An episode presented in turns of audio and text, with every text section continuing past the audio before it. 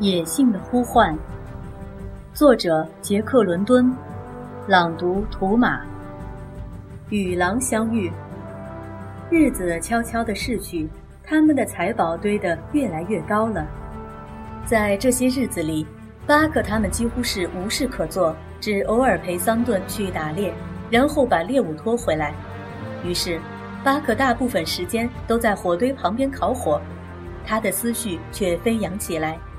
他漫游在另一个世界里，听见从遥远的地方传来一声声嚎叫，那声音似乎一直在召唤着他，这让他感到非常恐惧，但又有着一种说不清的亲切感，撩拨着他心中潜伏着的那股野性的力量。巴克经常不由自主地随着呼声跑进森林里，有时候他把鼻子贴近冰凉的苔藓或茂盛的草丛。愉快地嗅着肥沃的泥土的气息，有时候他则像猎人注视猎物般，悄悄地匍匐在地上，或躺在粗壮的树木挣脱出泥土的树根上，连续好几个小时一动不动地观察着周围的动静。他想吓唬一下那个不可思议的呼唤。至于他为什么一定要这样做，他自己也并不十分明白。他只觉得有一种无法抗拒的力量在驱使着他。他就这样一次又一次地做着连自己都无法理解的举动。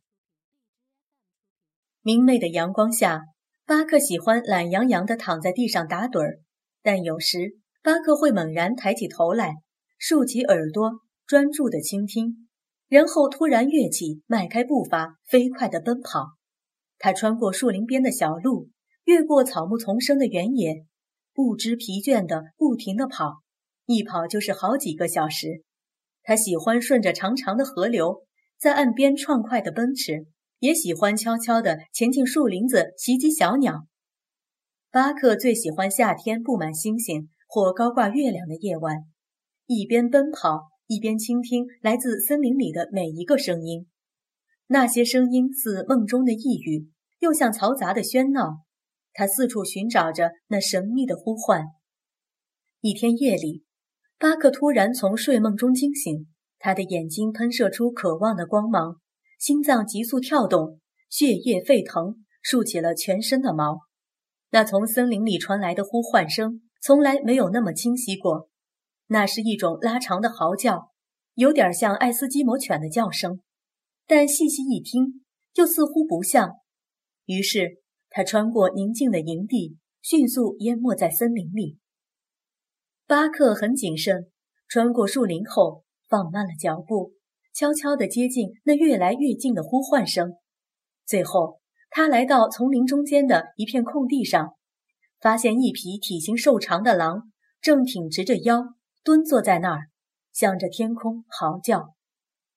尽管巴克非常小心，没有弄出一点声响，那匹野狼还是察觉到附近有异常的动静，而停止了嚎叫。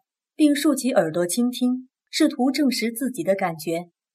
巴克把身体紧缩成一团，尾巴挺得直直的，带着既威胁又求和的复杂神情，走向那匹狼。那匹野狼一看见巴克，居然掉头就跑。他这一跑，立即唤起了巴克内心深处的野性。这野性驱使巴克奔跑着追上去。他发狂地奔跑乱跳，想抓住狼。巴克把狼赶进了一个山洞里，碰巧有一大堆树木横挡住了他的去路。走投无路的狼像受困的爱斯基摩犬，他以后腿为轴心，迅速转过身来，竖起全身的毛，牙齿咬得咯咯直响，愤怒地咆哮着向巴克猛扑过来。但是巴克并没有还击，只是围住他，和他兜圈子。巴克友善的态度弄得那匹狼莫名其妙，而且狼看到巴克的身体显然比自己大，体重也明显超过自己，不由得疑惑而害怕起来。于是他只要有机会就奋力逃跑。他们之间的追逐战又重新开始了。好多次，那匹狼被困住了，但巴克稍微不留神，他又冲出了包围圈。后来。狼的体力渐渐地跟不上他的动作了，只能趴在地上喘着粗气。巴克便用鼻子顶住他的脖子，只见那狼一动不动地躺在地上。最后，狼发现巴克并没有伤害他的意思，便和他互相嗅了嗅鼻子，欣喜地回应友好的巴克。他们变成了好朋友。他们两个就在那个地方，你追我一圈，我咬你一下，欢快地戏耍在一起。他们玩了一会儿，那狼向巴克表明，他得到另一个地方了，并希望巴克能和他一起去。巴克欣然答应了。他们肩并肩一块儿轻快地跑了起来，在清冷的月光下，他们沿着小河边的小道奔跑着，越过了一座分水岭平缓的斜坡，来到了一片广阔的原野上。那里树枝茂盛，许多溪流贯穿而过。他们勇敢地穿过一片片林子，继续往前跑。不知跑了多久，也不知跑了多远，巴克觉得太阳渐渐升高了。天气也一点点暖和起来。现在，巴克终于明白那呼唤声所代表的意义了，这使他欣喜若狂。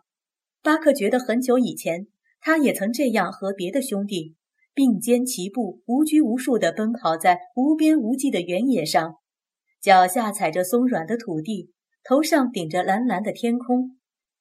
他们在一条小河旁边停下来喝水时。桑顿的身影突然掠过巴克的脑海，他不觉一愣，蹲坐下来，内心进行着剧烈的斗争。那匹狼喝完了水，向那呼唤声的发源地跑去。他跑了好一会儿，发觉巴克并没有跟上来，于是又转回头对着巴克的鼻子嗅了嗅，做出各种亲密的动作，鼓励他继续往前跑。巴克并不理睬他的热情。反而转过身，沿着原来的路慢慢的往回走了。刚开始，巴克走得很慢，后来慢慢的加快了脚步，最后毅然决然地迈开步伐，迅速而轻快地跑了起来。